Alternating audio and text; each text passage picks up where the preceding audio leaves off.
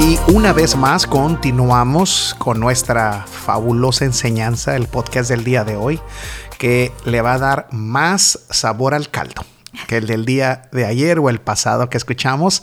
Aquí conmigo, siempre acompañándome en este y todos los podcasts, una mujer maravillosa de la cual aprendo mucho.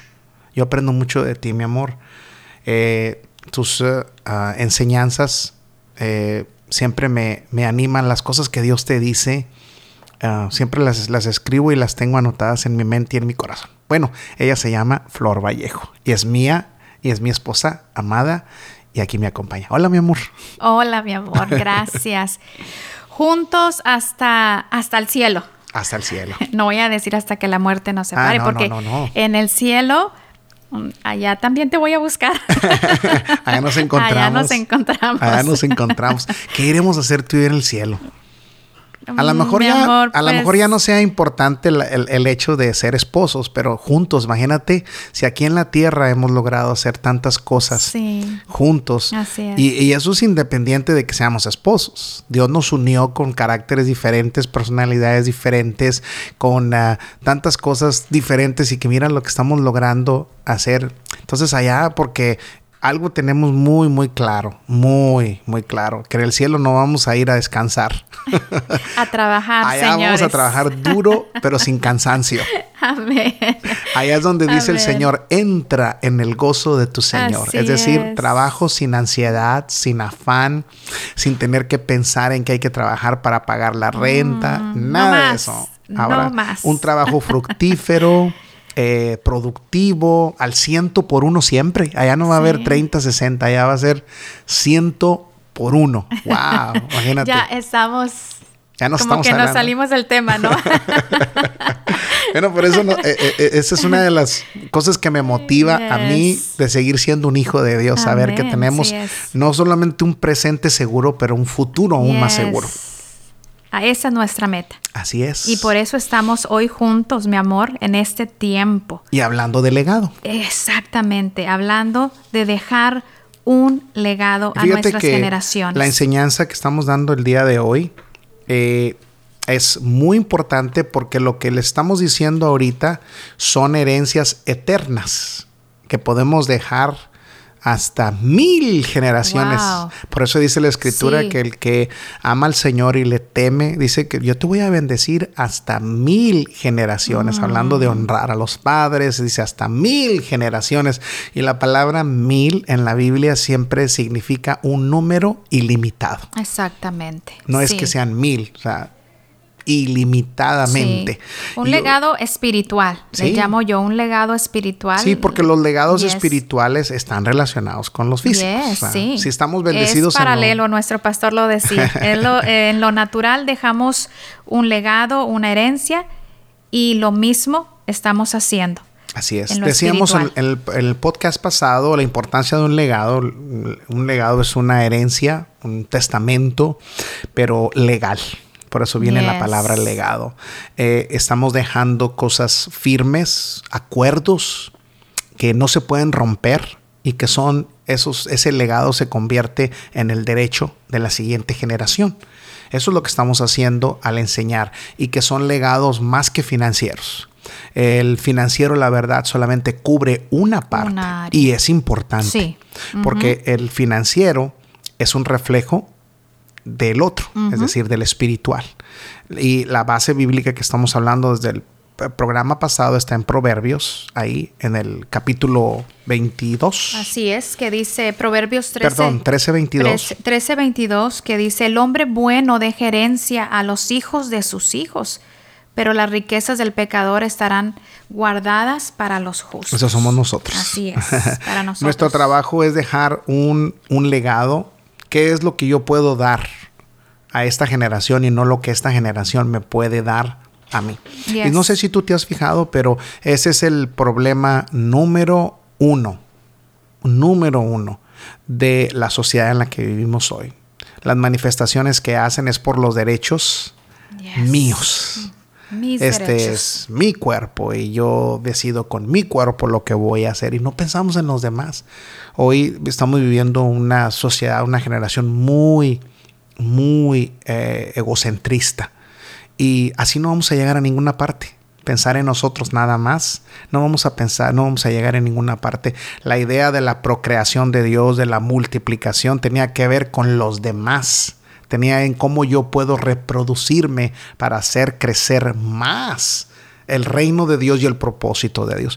Y bueno, hoy vamos a hablar de los últimos eh, cuatro. Así es. Estamos hablando de ocho legados ayer, en, bueno, ayer, en el programa pasado hablamos de los primeros cuatro. Hoy vamos a hablar del 5, 6, 7 y 8. Y el número 5.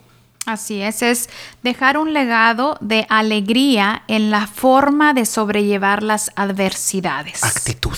Yes. Es un legado de actitud, el valor que nos, uno de los valores que más nos han gustado a nosotros en las mesas redondas que tenemos es el de la actitud. Porque la, en la actitud uno es quien determina cómo, cómo voy a enfocarme o cómo voy a ver las circunstancias. Y de solamente de esto, mi amor, pudiéramos hablar un montón de Mm. cosas, pero eh, ese legado de alegría eh, es lo que la Biblia le habla a tener gozo Yes. en medio de una adversidad. Ujú. Y, y la Biblia lo, lo establece como un, no solo derecho, pero como una obligación. Una orden. ujú, Ujú. siempre gozosos. Gozosos.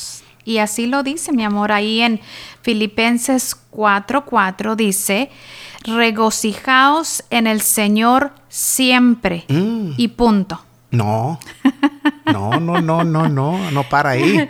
Dice, otra vez os digo, Mm, regocijaos en el Señor. Y un punto de exclamación. Ah, de veras. Así es. Wow. Así que no tenemos opción. y dice también en el, versi- en, el, en el versículo 6, dice, por nada debemos estar afanados.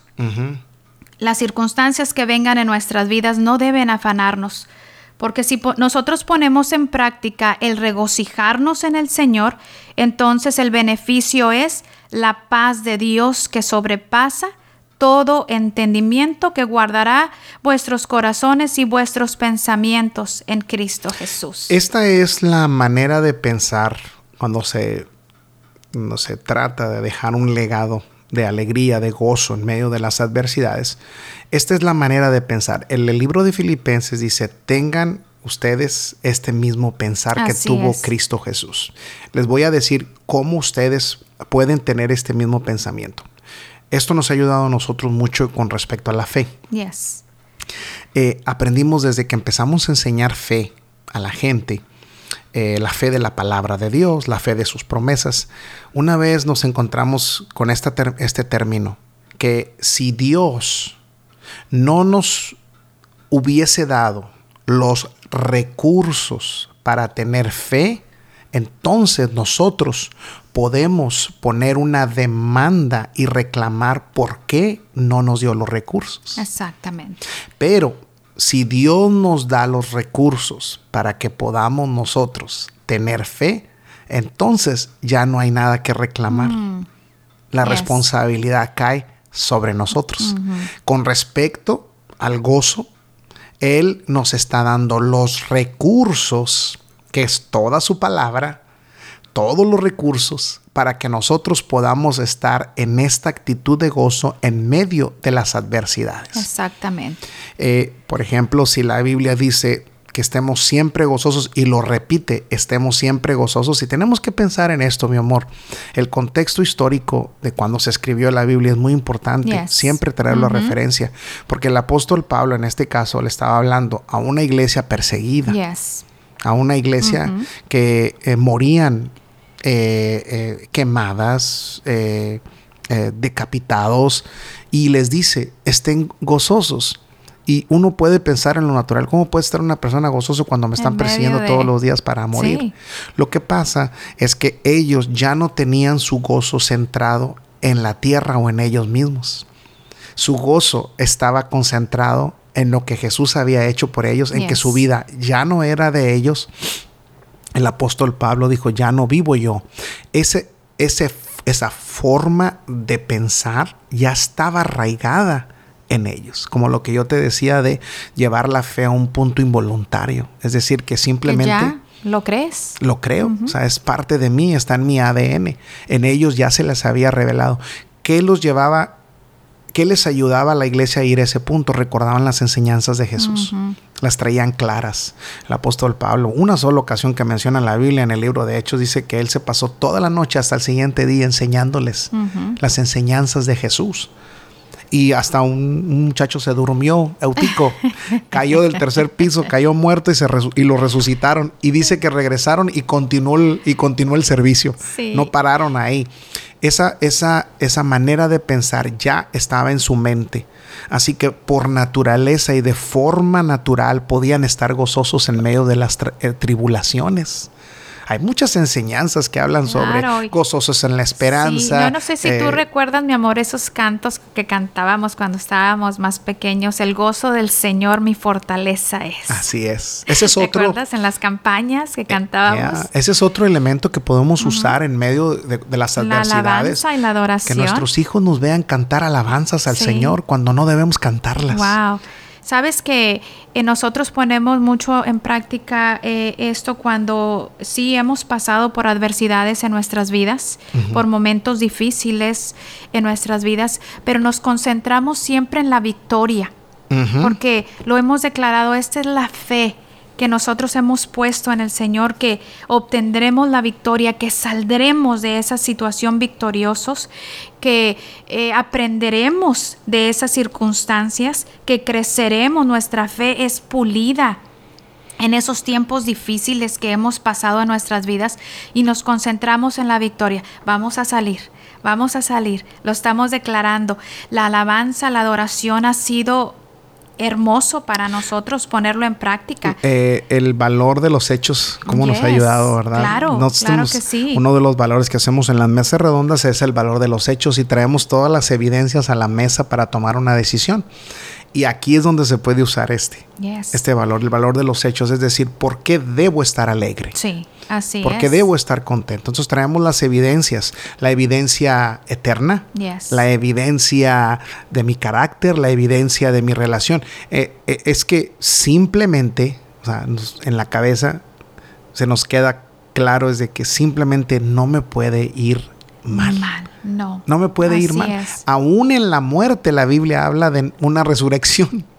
Siempre hay esperanza para los que estamos en el Señor y que tenemos una actitud correcta. Siempre va a haber una esperanza. El legado de alegría. Hay que gozarnos en el Señor. Te voy a decir algo que ahorita eh, me trajo el Señor a memoria, que la palabra legado es un testimonio.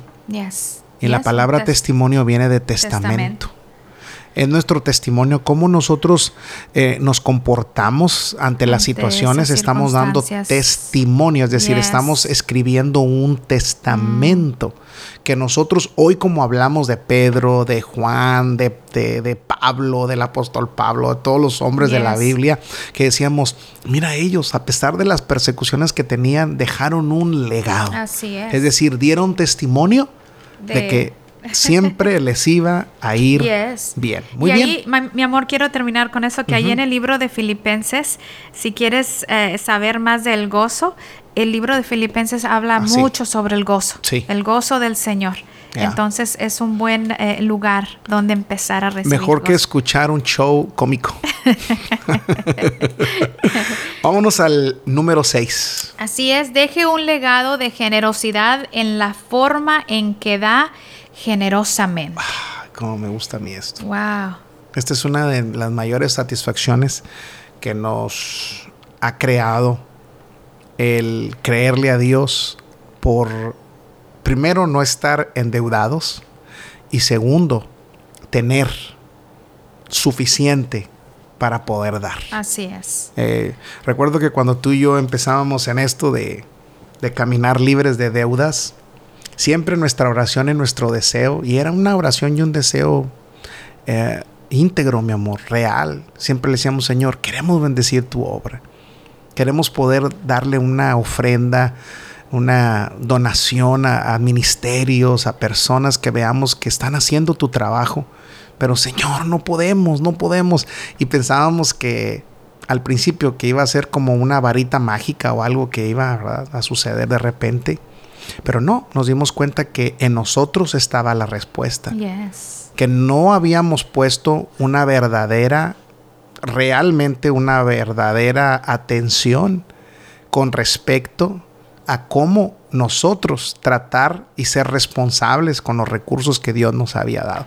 Y cuando empezamos a entender eso, el objetivo siempre fue el mismo, el correcto. ¿Cómo puedo dar más? ¿Cómo puedo dar más? ¿Cómo puedo dar más? ¿Cómo puedo dar más? Y hemos llegado a un punto en la que estamos en esa disposición y en esa, en esa posición ya de decir, Señor, todo lo que tenemos está a tu disposición. Tú nos dices a quién se lo damos, tú nos dices en dónde vamos a apoyar, tú nos dices cuál va a ser el primer el siguiente proyecto, en dónde vamos a usar estas finanzas que recibimos ahora, pero que estamos más disponibles y podemos practicar más la generosidad. ¿Por qué estoy diciendo esto?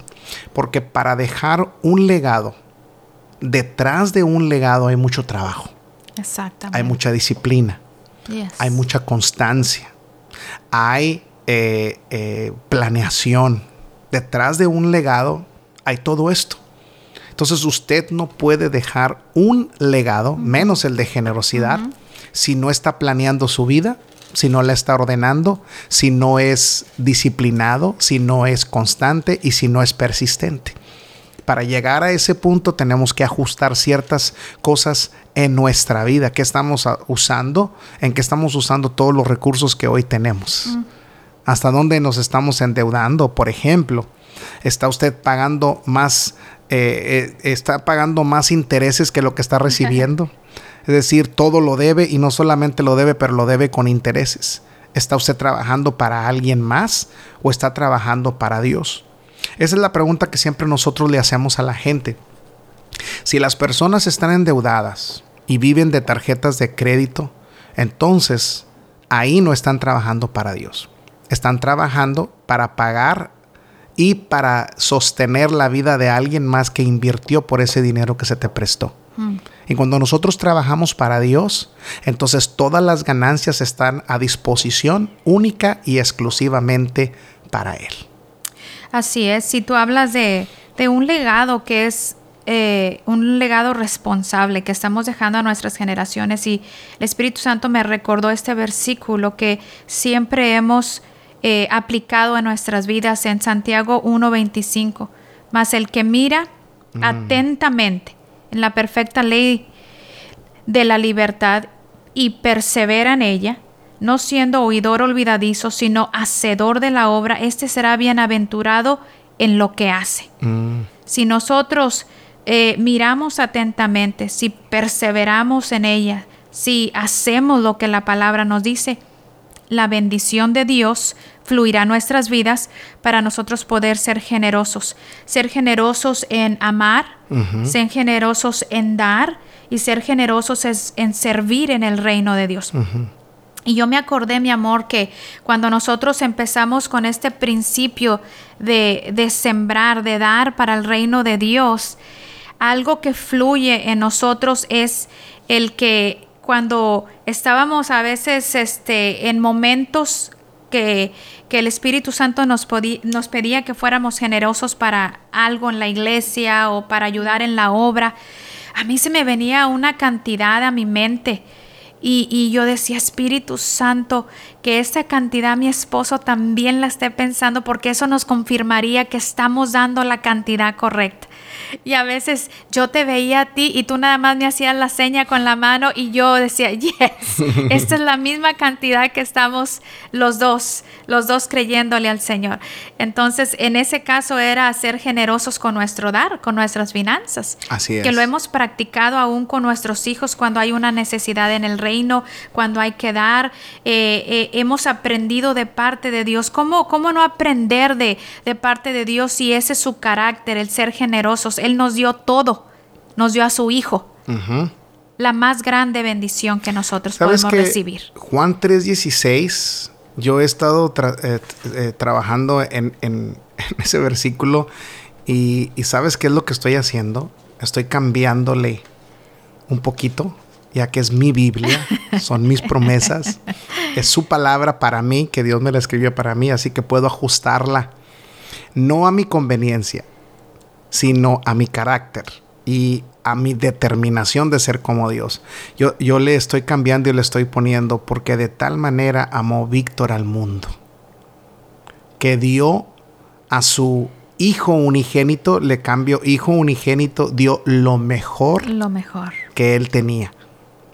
Para que todo aquel que en él cree, es decir, en Víctor Vallejo y sus convicciones, que no se pierda, que tengan vida eterna. Eterna. ¿Cuál es mi convicción? Dios. Así es. Ser tan amoroso como Él, ser tan dador como Él, que podamos dejar ese legado de decir, mi papá lo dio todo.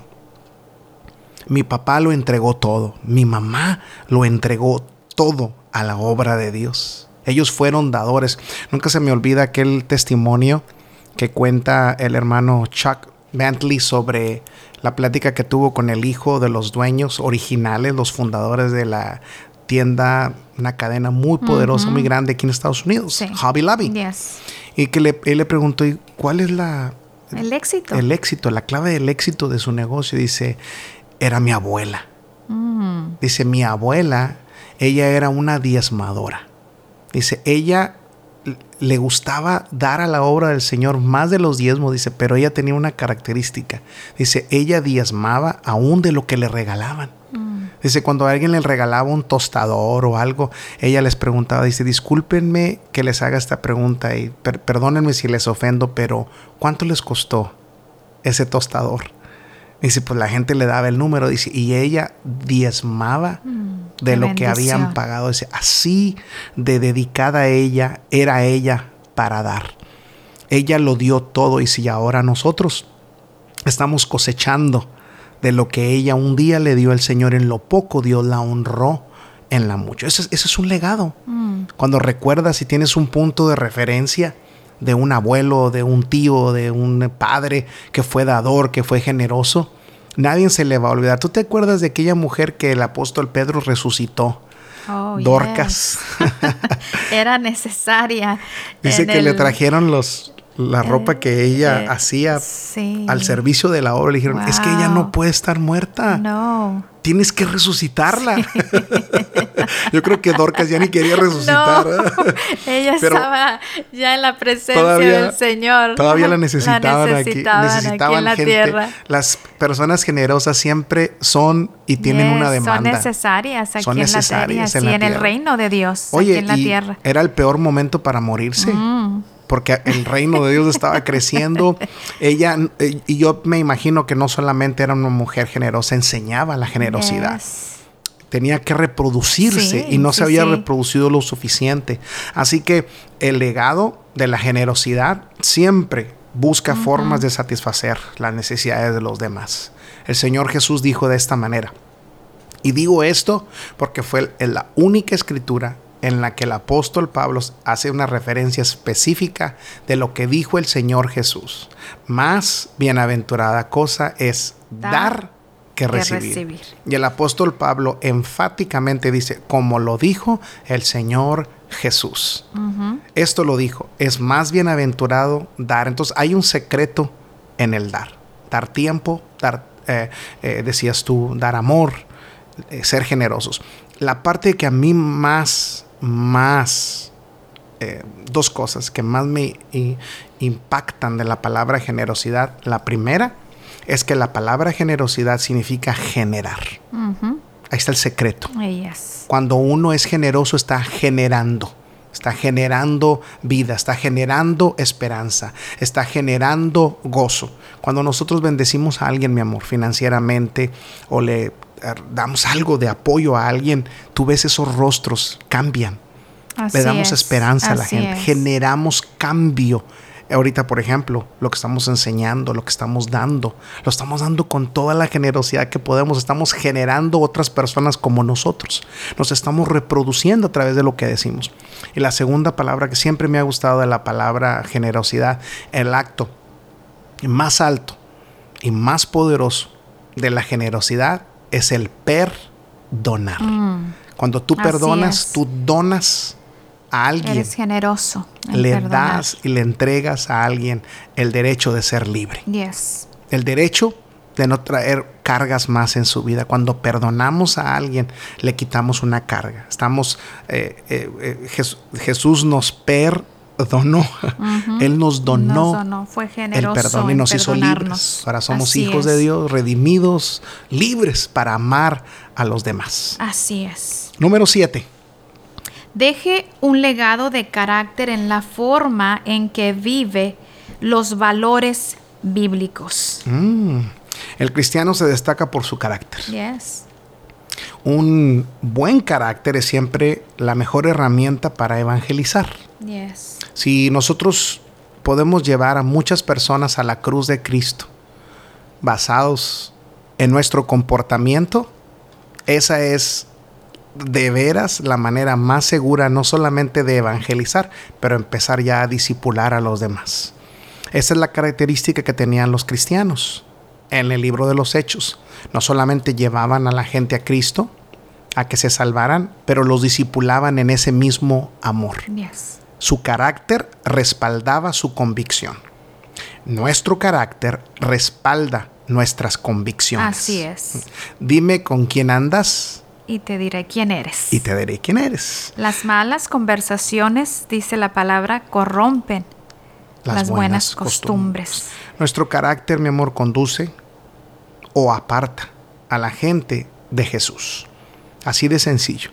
La manera en que nosotros nos comportamos hoy es el legado que vamos a dejar para el futuro, para que otras personas sigan nuestro caminar y también puedan conducirse por ese mismo eh, camino.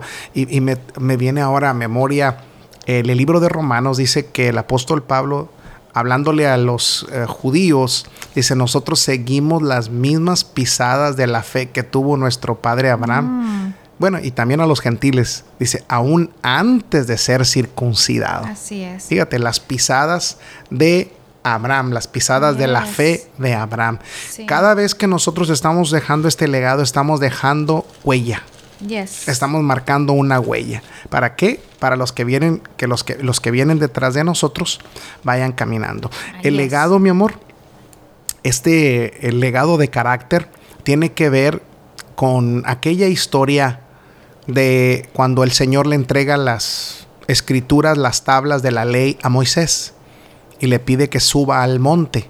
La primera vez que le pide que suba al monte, Moisés desconocía, nunca había estado en el monte Sinaí, no sabían cuál era exactamente el lugar, Dios lo fue guiando, tuvo que abrirse camino, quizá tuvo que hacer la primer vereda, tuvo que mover ramas, caminar, eh, eh, eh, escalar, buscar la manera de llegar hasta la cima, se encuentra con Dios, pero no fue la única vez que Dios lo llamó a ese monte. No fue la única vez. Dios le dio más instrucciones después, pero era el mismo lugar donde tenía que verse. Entonces, Moisés sabía ya el lugar, había creado el camino, era más fácil hasta que hizo un highway o un freeway, una carretera. Él ya sabía cómo llegar, cada vez era más rápido, cada vez era la misma dirección. Eso es lo que nosotros hacemos cuando dejamos un legado, especialmente el del carácter. Estamos dejándole marcada a la gente, miren, sigan este camino. Ahí está Dios ahí va a haber paz, ahí va a haber bendición, no vas a cometer errores, mm. va a haber satisfacción y va a haber la, la eh, eh, las respuestas o los resultados que siempre habías deseado. Así es, y mi amor, hemos aprendido mucho eh, a través de la palabra. Nuestro estilo de vida ya no es el mismo cuando no cuando antes de conocer a Cristo ha cambiado porque la palabra cambia nuestro carácter. Y escudriñando la escritura, dice aquí en Filipenses, eh, en el, ah, eh, capítulo 2, versículo 12, dice, ocupaos en vuestra salvación con temor y con temblor. Cuidemos esa salvación. Eh, somos muy conscientes en, en nosotros cuidar nuestro estilo de vida en no comprometer estos principios de fe y de salvación que hemos recibido de parte de Dios por lo que se te ofrezca o, por lo que sea. Somos, caminamos en, en, en, en ser genuinos para que la gente pueda conocer a Dios a través de nuestras vidas, porque de esa manera nosotros hemos, eh, eh, Jesús ha transformado nuestra manera de vivir. Así es. Entonces es nuestro testimonio, es nuestro carácter, la gente nos lo ha dicho, nos lo ha dicho a nosotros, es que nosotros los estamos checando a ver si es cierto que son genuinos o no son genuinos. Mm. Entonces, nuestro testimonio, nuestro carácter, si, si nuestra manera de hablar no refleja a Dios, entonces no estamos cuidando nuestra salvación, no estamos cuidando esa área de nuestras vidas. Entonces, por eso es muy, muy importante que nosotros estos valores que hemos aprendido, este cambio de vida que Dios ha traído, que sea ese legado a nuestros hijos. Así es. Que, que este testimonio que ellos ven de nosotros sea un legado a nuestras generaciones, a nuestros nietos, a nuestros bisnietos. Que cuando yo me siento con mi papá, Él me ministra. Que cuando yo me siento con mi abuelo, Él me ministra la palabra. Me, eh, nos hablamos de Dios. Quiero entender que lo que estás diciendo, eh, aclararlo todavía más, es que nuestras convicciones espirituales se reflejen en nuestro carácter. Exactamente. En nuestra forma de relacionarnos con los demás. De forma práctica. Claro que sí. No de forma práctica, claro, a través de, de, nuestras, de nuestro carácter, de nuestras actitudes, todo lo que, lo que hemos estado aprendiendo, el ser honestos, el ser, eh, tener una actitud de, gozo, lo que hablábamos, eh, eh, a través de, hablábamos del gozo, pero si nunca reflejamos el gozo como cristianos y siempre estamos hablando de, de me está yendo mal, nada me sale bien, entonces no estamos reflejando lo que Dios dice. Aquí me trae a, memoria eso que siempre hemos dicho, la importancia de estar conscientes. Exactamente. Y ser intencionales. Y ahora a eso que tú dices se le agrega este elemento de decir, estar conscientes e intencionales de que mi fe está eh, eh, reflejada de manera íntima y real con mi manera de ser, mi carácter. Sí. Es decir, te voy a dar, eh, me voy a comportar de cierta manera basado en lo que la Biblia dice que debo ser con respecto. Mi comportamiento es, debe ser este. Primera de Juan 2, versículo 6. El que dice que permanece en él debe andar como él anduvo. Ahí está. Esa es, eso es lo que quiero decir. Ahí está, aclarado. Aclarado. ¿Cómo anduvo Jesús? Si yo digo que soy una hija de Dios, entonces debo comportarme como Jesús. En todas las en áreas. En todas las áreas de mi Él vida. es nuestro, nuestro, nuestro ejemplo, nuestro modelo, a seguir su carácter. Por eso yo te decía al principio, desde que hablábamos de los primeros cuatro legados, que tenemos un punto de referencia. Jesús lo hizo todo bien. Él no cometió un solo error.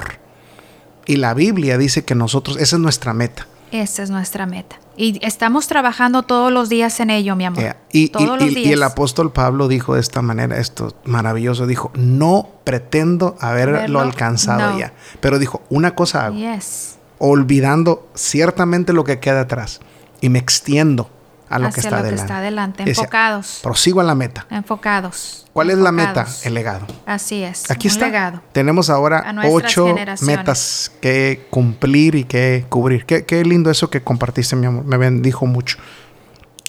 Vámonos entonces al número, 8. 8 y último. Deje un legado de servicio en la forma en la que humildemente se preocupa por los demás. Mm. Esto me... No, para eso tendríamos que hacer podcast 1, podcast 2, podcast 3. Servir significa estar siempre disponible a ser usado, con todos los recursos al servicio de los demás. Es decir, el, eh, un hermano, bueno, el, el hermano eh, eh, Bentley. Yes. Chuck Bentley. Él dice, cuando nos referimos a este hermano, él es el fundador de Crown Ministries, bueno, el, el el presidente de Crown Ministries, eh, en que nosotros hemos aprendido para dar eh, coaching financiero. Él, él, él, dice de esta manera que la idea de estar económicamente libre es para que Dios nos gaste. como Él quiera gastarnos. es decir, es. no es que yo voy a gastar mi dinero en lo que yo quiera gastármelo, no, Señor. Estoy disponible para que tú me gastes a mí con Como todo lo que tengo, quieras, como tú me quieras gastar. Esa es la idea. El servicio, el legado de servi- de- del servicio es que cuando lleguemos a la presencia de Dios, lleguemos bien usados. bien usados. que no Se me reveló eso. que podamos decir, no quedó nada de nosotros en la tierra que Dios no pudiera usar. Usó mis pensamientos, usó mis manos, usó mis pies, usó mis ojos, usó mis oídos, gracias, usó mi cuerpo, usó mi dinero, y bueno, que pensaba yo que era Wow. mío, usó los recursos, usó todo lo que tenía que usarme. Me, en otras palabras, me explotó en todo en lo que un quiso buen hacer. sentido, you know, yes, nos usó completamente y es, es, una, es una gran satisfacción poder servir a otros, el poder eh, en amor, ¿verdad? Eh, tuvimos una experiencia muy linda eh, unos días atrás de poder servir a más de 200 jóvenes, llevarles de comer. Estaban haciendo un, un arduo y duro trabajo para hacer unas presentaciones. Nos unimos con un, un grupo de hermanos en Cristo que nos apoyaron también y fue una gran satisfacción poder dar nuestro tiempo para servirles. Y mi amor Jesús es nuestro gran ejemplo y él lo dijo ahí en, en el libro de Mateos 20, eh, versículo 10, eh, 28, dijo, dice su palabra, como el Hijo del Hombre no vino a ser servido, sino para servir Mm.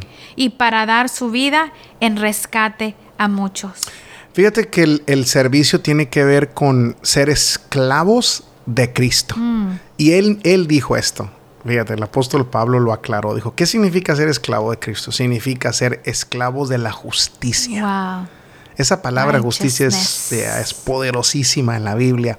Es decir, estamos sirviéndole con ahínco, con deseo, con arduo trabajo, porque sabemos que hemos sido justificados En, aleluya. y que no hay culpa en nosotros, que tenemos la libertad, que somos ilimitados, que nada nos puede, puede parar usar y que nos que puede usar, porque ya nos dimos cuenta que ahora somos libres. Por eso esa es la fuerza motivadora. Nada nos ata. Nada. Nada nos, no nos ata la deuda, no nos ata el temor, no nos ata el, el- el odio, el rencor, nada. Mira, mi amor, quiero con esto dar a entender algo aún más profundo.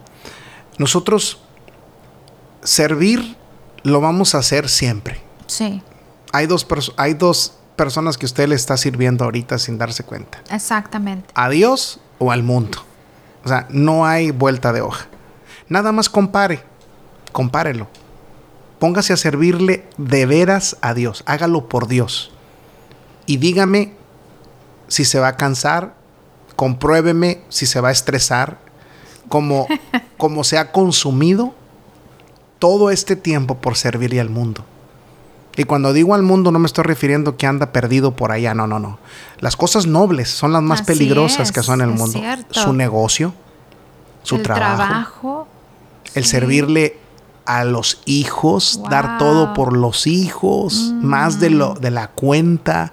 Póngase a pensar nada más en eso. ¿Qué satisfacción le ha dado? Y, ok, vamos a pensar ahora sí. eh, todo el tiempo que ha- se ha drogado, todo el tiempo que ha tomado. Usted le está sirviendo al, al enemigo, al diablo, le está sirviendo al mundo. ¿De qué, qué resultados buenos le ha dado? Pruebe ahora hacerse un servidor Así de es. Cristo y de Dios Hacia y ahí, los nos, demás. y ahí nos vemos a la vuelta de la esquina. Miren la satisfacción que hay en nosotros, mi amor. Hay una satisfacción maravillosa. Sí, nos cansamos físicamente, pero hay una satisfacción más Hay grande. una gran recompensa, mi amor, la que declara la palabra ahí en Colosenses 3:23. Y todo lo que hagáis, hacedlo de corazón, como para el Señor y no para los hombres, sabiendo que del Señor recibiréis la recompensa de la herencia porque a Cristo el Señor servís. Ahí está. Hay una gran recompensa. ¿Y cuál es nuestra recompensa? El gozo, la paz, la tranquilidad, Cosas que decía el pastor nuestro. Así cosas es. que el dinero no, no, puede, puede, comprar. comprar. Así Como es el gozo, la paz y la salud. Amén. Y el gozo del Señor. El que sirve ve la necesidad y hace algo al respecto. Y hace lo que se tiene que hacer. El que sirve está dispuesto a recibir instrucciones. El que sirve siempre tiene como peculiaridad la humildad. Nunca he visto a un buen servidor creído u orgulloso. No. Los buenos servidores siempre son Te humildes. pones a la disposición de alguien más. Me acuerdo de una hermana que una vez vino con nosotros y me dijo, mire pastor, yo quiero servir a Dios. Dice, y quiero estar a su disposición.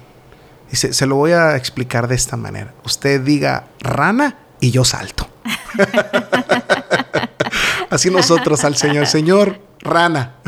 Y saltamos. Nada más di rana, Señor, y saltamos. Es decir, lo hacemos porque hay una, hay una, hay una razón profunda, real, auténtica, genuina. Y eso es lo que debemos dejarle a nuestros hijos. Eso es. Esta semana que decías tú que tuvimos la, el honor de servirles a esos 200 muchachos y más porque re- realmente terminaron yendo más de los 200 y a todos se les dio de comer y sobró. Y me acuerdo que mis hijos todos se involucraron, donaron refrescos, dinero, tiempo, todos. Y desde muy temprano, los hermanos también, todos estuvieron Sí, apoyando. Un Y- equipo muy lindo de hermanos. y desde las diez y media de la mañana estuvimos ahí hasta como a las diez y media de la noche.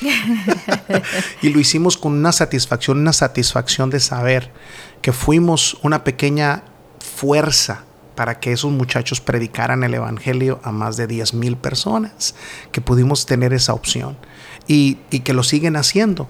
Entonces ahí es donde está ese legado. ¿Qué vamos a dejar? ¿Qué testamento? ¿Qué testimonio? Vamos a dejar a los demás. Bien, mi amor, pues hasta aquí terminamos nuestros ocho legados. Mucha tarea por hacer, ¿eh? Y para seguir Sí. trabajando en ello.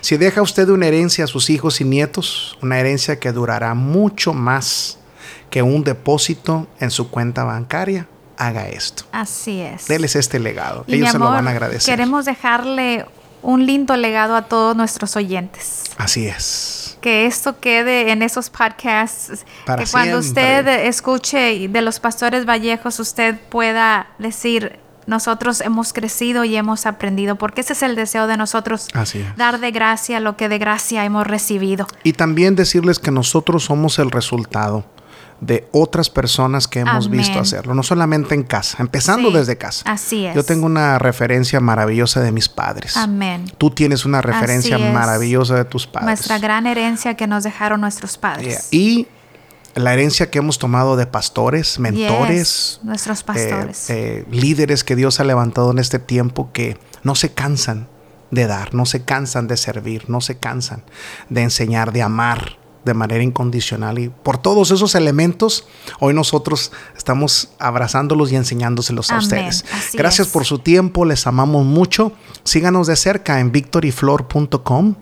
Eh, dígale a otros de este podcast, compártalo con otros, aquellos que estén pidiendo ayuda, dirección, qué tienen que hacer en su vida, qué es lo que Dios quiere que haga en la vida. Dígale, mira, aquí está tu respuesta. Son dos partes, suficientes como para que las dijera y las pueda escribir y, y- y- y- y enseñárselas a sus hijos. Gracias, mi amor, por estar conmigo. Amén. Te amo mucho. Igualmente, mi amor, te amo y dejemos una gran herencia de fe a nuestras generaciones, la herencia de la fe de la palabra. Les bendecimos.